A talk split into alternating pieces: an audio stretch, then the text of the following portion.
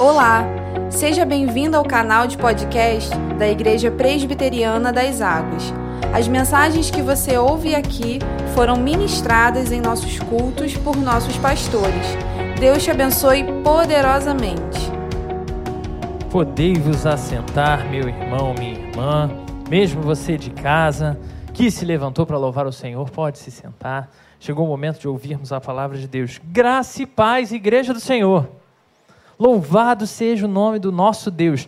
Hoje nós seguiremos falando sobre o tema Boas Novas em Tempos de Crise. Histórias de Jesus segundo o Evangelho de Lucas. E eu convido você a de imediato já fechar os seus olhos. Vamos falar com o nosso Deus, com o nosso Pai. Deus Santo e Poderoso, nós estamos na Tua presença. Queremos viver cada momento da nossa vida na Tua presença, na Tua casa, Senhor. Te pedimos que nessa manhã o Senhor fale conosco, o Senhor enche os nossos corações com o Teu Espírito, para que possamos viver uma vida de fidelidade, de dependência, de segurança no Senhor. Ajuda-nos, Senhor, a ouvir a Tua voz nessa, nessa manhã, em nome de Jesus. Amém. Sei que esse domingo, domingo que é dia dos pais, é um misto de dores e alegrias. Alegrias para filhos e pais que podem estar juntos para celebrar esse dia. Dores se você é um pai que perdeu seu filhinho ou sua filhinha.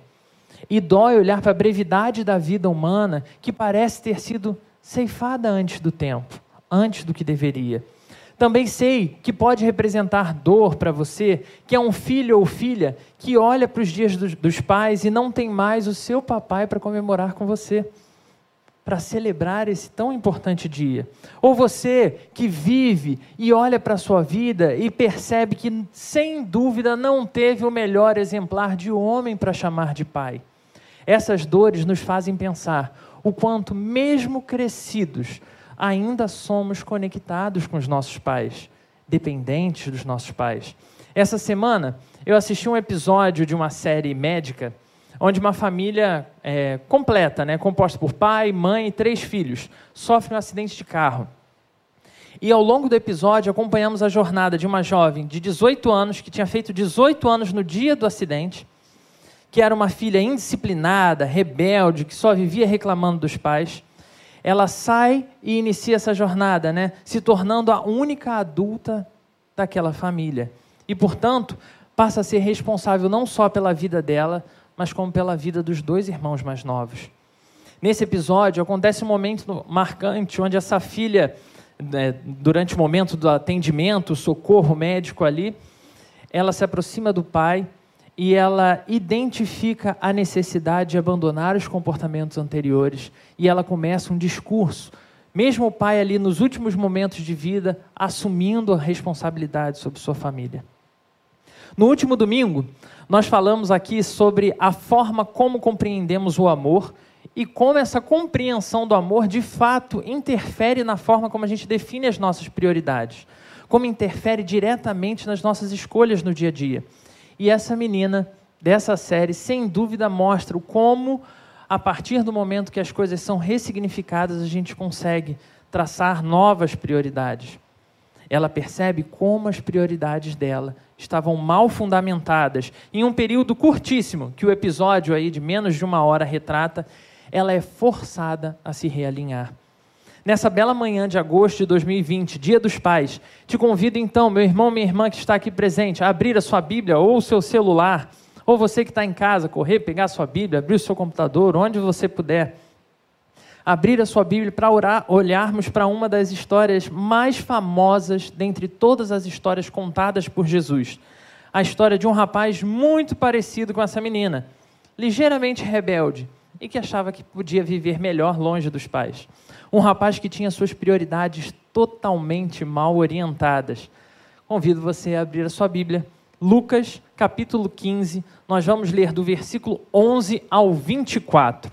Você que está em casa, como nós que estamos aqui, também teremos o material para acompanhar. No entanto, como de costume, peço para você sempre acompanhar também na sua Bíblia, porque a gente vai fazer referências ao longo da nossa reflexão. Todos achamos? Amém ou misericórdia? Louvado seja o Senhor. Diz assim a palavra de Deus: Continuou: Certo homem tinha dois filhos. O mais moço deles disse ao pai: Pai, dá-me a parte dos bens que me cabe. E lhes repartiu os haveres. Passados não muitos dias, o filho mais, mais moço, ajuntando tudo que era seu, partiu para uma terra distante e lá dissipou todos os seus bens, vivendo dissolutamente. Depois de ter consumido tudo, sobreveio àquele país uma grande fome e ele começou a passar necessidade. Então ele foi e se agregou a um dos cidadãos daquela terra, e este o mandou para os seus campos a guardar porcos. Ali desejava ele fartar-se das alfarrobas que os porcos comiam, mas ninguém lhe dava nada. Então, caindo em si, disse: Quantos trabalhadores de meu pai têm pão com fartura, e eu aqui morro de fome. Levantar-me-ei e irei ter com o meu pai, e lhe direi: Pai, pequei contra o céu e diante de ti, já não sou digno de ser chamado teu filho trata-me como um dos teus trabalhadores. E levantando-se, foi para seu pai. Vinha ele ainda longe, quando seu pai o avistou, e compadecido dele, correndo, o abraçou e beijou. E o filho lhe disse: Pai, pequei contra o céu e diante de ti, já não sou digno de ser chamado teu filho. O pai, porém, disse aos seus servos: Trazei depressa a melhor roupa, vestiu, ponde-lhe um anel no dedo e sandália nos pés. Trazei também e matai o novilho cevado. Comamos e regozijemo-nos, porque esse meu filho estava morto e reviveu, estava perdido e foi achado. E começaram a regozijar-se. Louvado seja Deus. Essa bela história ficou consagrada pelo nome de Parábola Vamos lá, irmãos, ajuda aí. Parábola do filho pródigo. Pa pode conferir aí na sua Bíblia, você que está em casa também, se não é esse o título que está aí para ajudar o nosso estudo. Assim como a menina da história da série, assim como esse filho pródigo, nós também somos influ influenciados pelos anseios pecaminosos dos nossos corações. Esses anseios são tão fortes que muitas vezes sequer nós nos damos conta de como eles vão nos influenciando no dia a dia.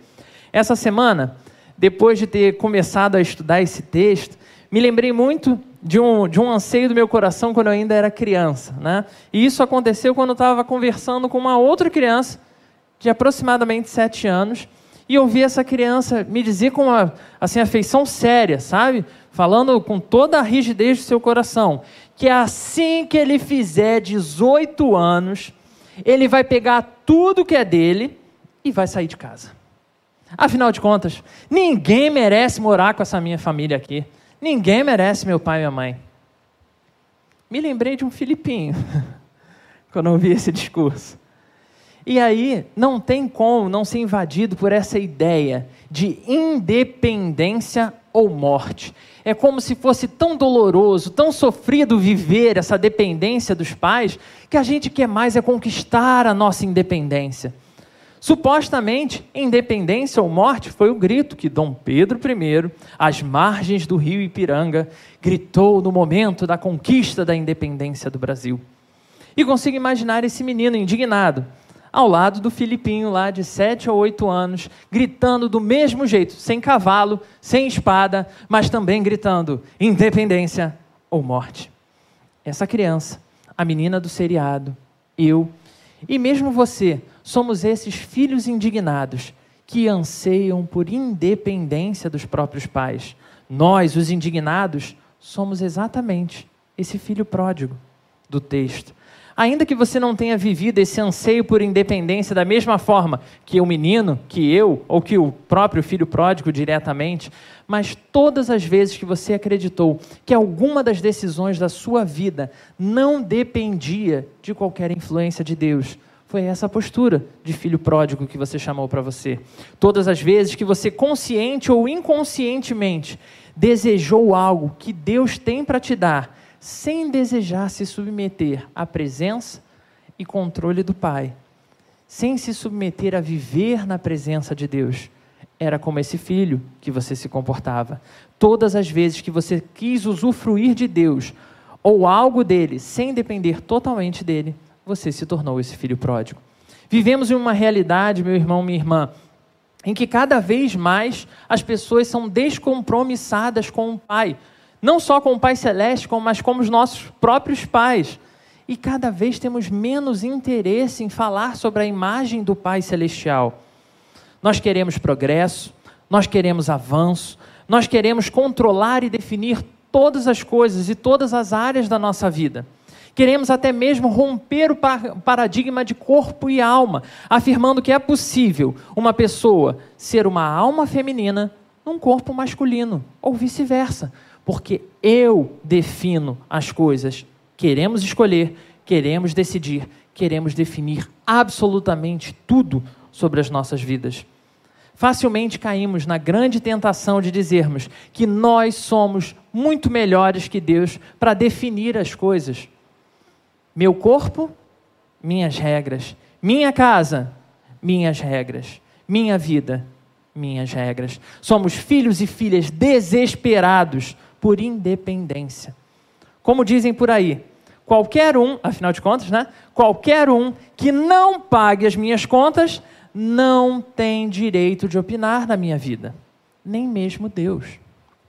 Cheios dessa sede por independência, somos tentados então a repetir o versículo 12 que diz: Pai, dá-me a parte dos bens que me cabe, é meu por direito, eu quero decidir quando e como eu devo usar o que é meu. Essa imagem do filho pródigo é a imagem daquele que, sendo filho, requer do seu pai aquilo que ele só teria direito quando o pai viesse a morrer.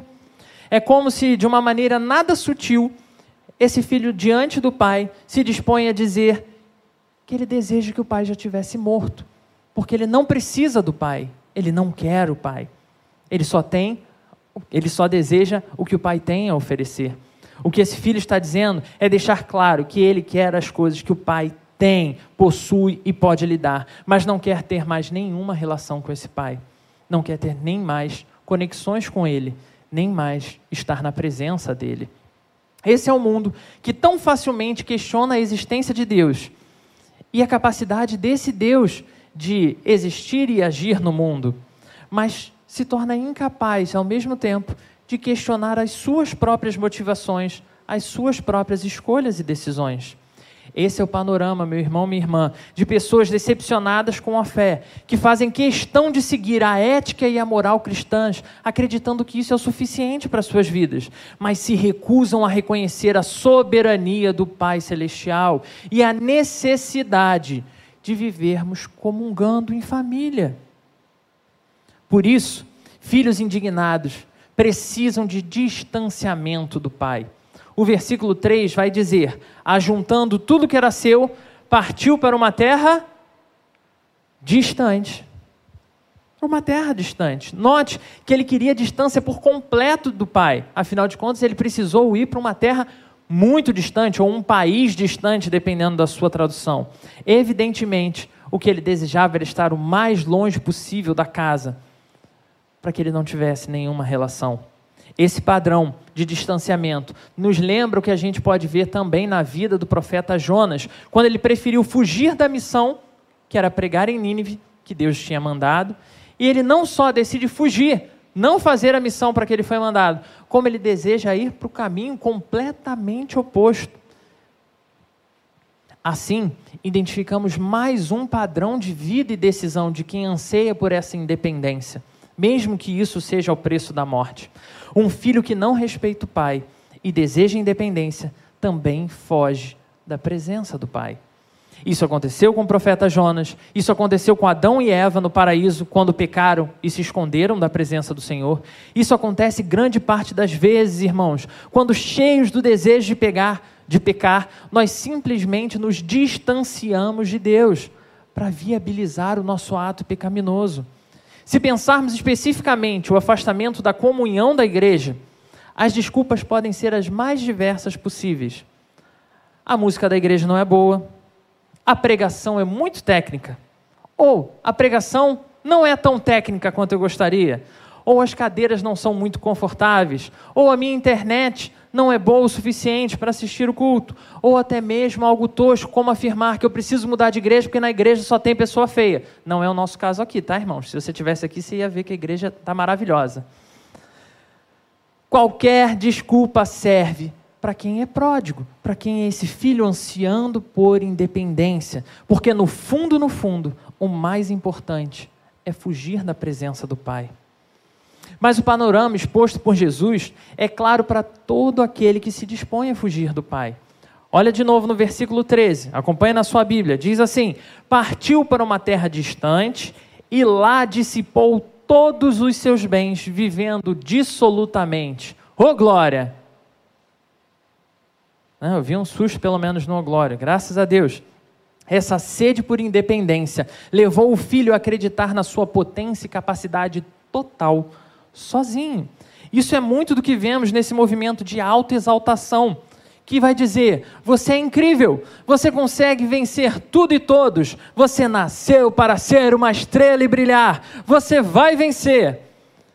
Se você ainda não venceu, é porque ainda não chegou o fim. Mas esses mesmos amigos e profissionais que enchem o nosso coração dessa alta exultação, são os mesmos a nos abandonar quando a coisa começa a apertar. Essas pessoas que nos apoiam e suportam no momento de fartura e bonança, que rodeiam esse filho pródigo enquanto ele tem dinheiro, são os primeiros a desistir quando surge a fome a miséria, as lutas e as dificuldades. Então, distante do pai, quando a, a sua parte da riqueza do pai que ele já tinha se apropriado não é mais o suficiente para sustentá-lo em meio à crise, o filho pródigo fica só. No auge da sua independência, o filho pródigo sucumbiu à pobreza e à miséria. Nos versículos 14 a 16 desse texto de Lucas, vemos a decadência tomando conta da vida desse pobre rapaz. E cada vez mais ele sucumbe à miséria, não só financeira, não só de bens, não só de estruturas básicas de vida, mas de miséria da própria alma. Exatamente como a menina que citei na história do seriado médico mencionado. Fome, miséria, doenças, crises em geral. Todas essas coisas podem sobrevir sobre qualquer um de nós a qualquer momento. Mas é nesse momento que a presença do Pai passa a fazer então toda a diferença. Longe do Pai, abandonado pelos oportunistas, diante da fome, miséria e desgraça, para conseguir sobreviver. O filho pródigo, então, precisou buscar o pior trabalho que um judeu podia desejar: cuidar do mais impuro dos animais, os porcos. De filho rico, bem-sucedido e independente, esse homem passa então a se tornar a escória da civilização judaica da época. A crise era tão grande que ele desejava, inclusive, se alimentar da comida dos porcos como você pode conferir no versículo 16. Aqui observamos a diferença do caráter de quem entende a primazia e a importância do Pai em todas as áreas da sua vida, para quem continua vivendo fugindo do Pai. Vivemos em um mundo que nega a existência de Deus, mas ao mesmo tempo basta surgir uma crise, como nós vemos agora com o coronavírus, para esse mundo se lembrar da existência de Deus e começar a perguntar: onde está Deus? Diante dessa desgraça? Por que, Senhor, o coronavírus? Por que fome no mundo, Deus? Por que tanta desgraça acontecendo em nossas vidas? Mas nessa parábola de Jesus, diante de crise, a filiação falou mais forte no coração desse jovem. O filho, então, mais do que se perguntar do porquê que essas coisas aconteceram, ele se lembra de como é viver na presença do Pai. Não apenas como filho, mas agora, inclusive, ele cogita a possibilidade de viver como um servo. Afinal de contas, viver na presença do, do Pai como servo já era algo em si excelente. O filho se lembra que na casa do Pai há abundância de pão, mas também há tratamento benevolente para todos os trabalhadores, muito além do que era o costume naquela região, muito além do que podia se ver em qualquer outro lugar a casa do Pai era um lugar seguro. Aqui acontece então a transformação do caminho de independência e morte para um caminho de dependência e vida. O filho então reconhece o seu pecado, Veja comigo, os versículos 18 e 19 dizem: Levantar-me-ei e irei ter com meu pai, e lhe direi: Pai, pequei contra o céu e diante de ti, já não sou digno de ser chamado teu filho. Trata-me, pai, por favor, como um dos teus trabalhadores. Esse homem que não tardou a se afastar do pai para poder executar os anseios do seu coração e sucumbir ao pecado, é o mesmo que, no meio da crise do desespero, se lembra de quem o pai é. É diante da lembrança da grandeza do pai que o filho, então, consegue identificar, reconhecer a sua própria indignidade de ser chamado filho. Depois de reconhecer e confessar o seu pecado, ele pretende expressar que se tornou esse filho indigno, não só em seu coração, mas expondo isso para o seu pai. Dessa maneira, ele abre para si o caminho para pedir então perdão ao pai e clamar para que esse bondoso pai, que já foi um pai tão incrível, possa agora ser pelo menos um senhor incrível na sua vida. Nada referência a filme da Marvel, tá?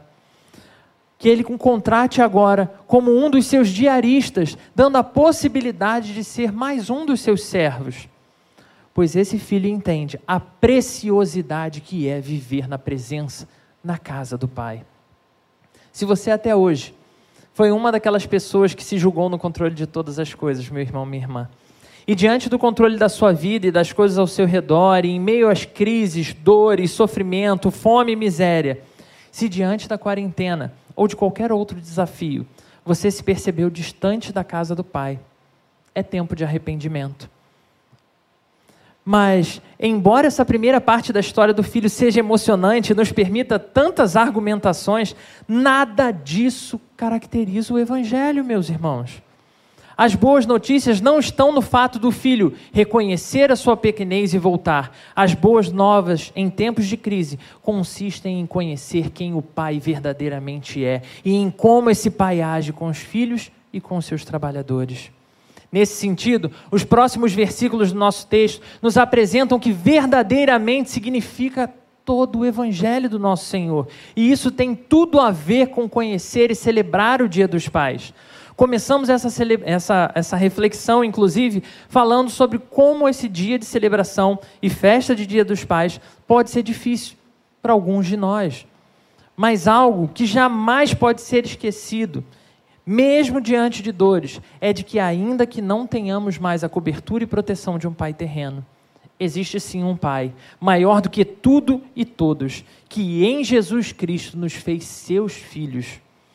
No Salmo 27, versículo 2, o salmista nos diz: Porque se meu pai e minha mãe me desampararem, o Senhor me acolherá. Esse é o nosso Pai que nunca falha. Apesar de toda rejeição que eu e você pudermos apresentar, apesar de toda fuga de Sua presença, o nosso Deus e Pai, que sempre cuidou de cada um de nós, mesmo no período em que nós vagamos em terras distantes, mesmo no período que vivemos o auge da nossa insubmissão. Ele, o nosso Pai, planta dos nossos corações a certeza, a convicção de que Ele ainda recebe filhos e servos em sua casa.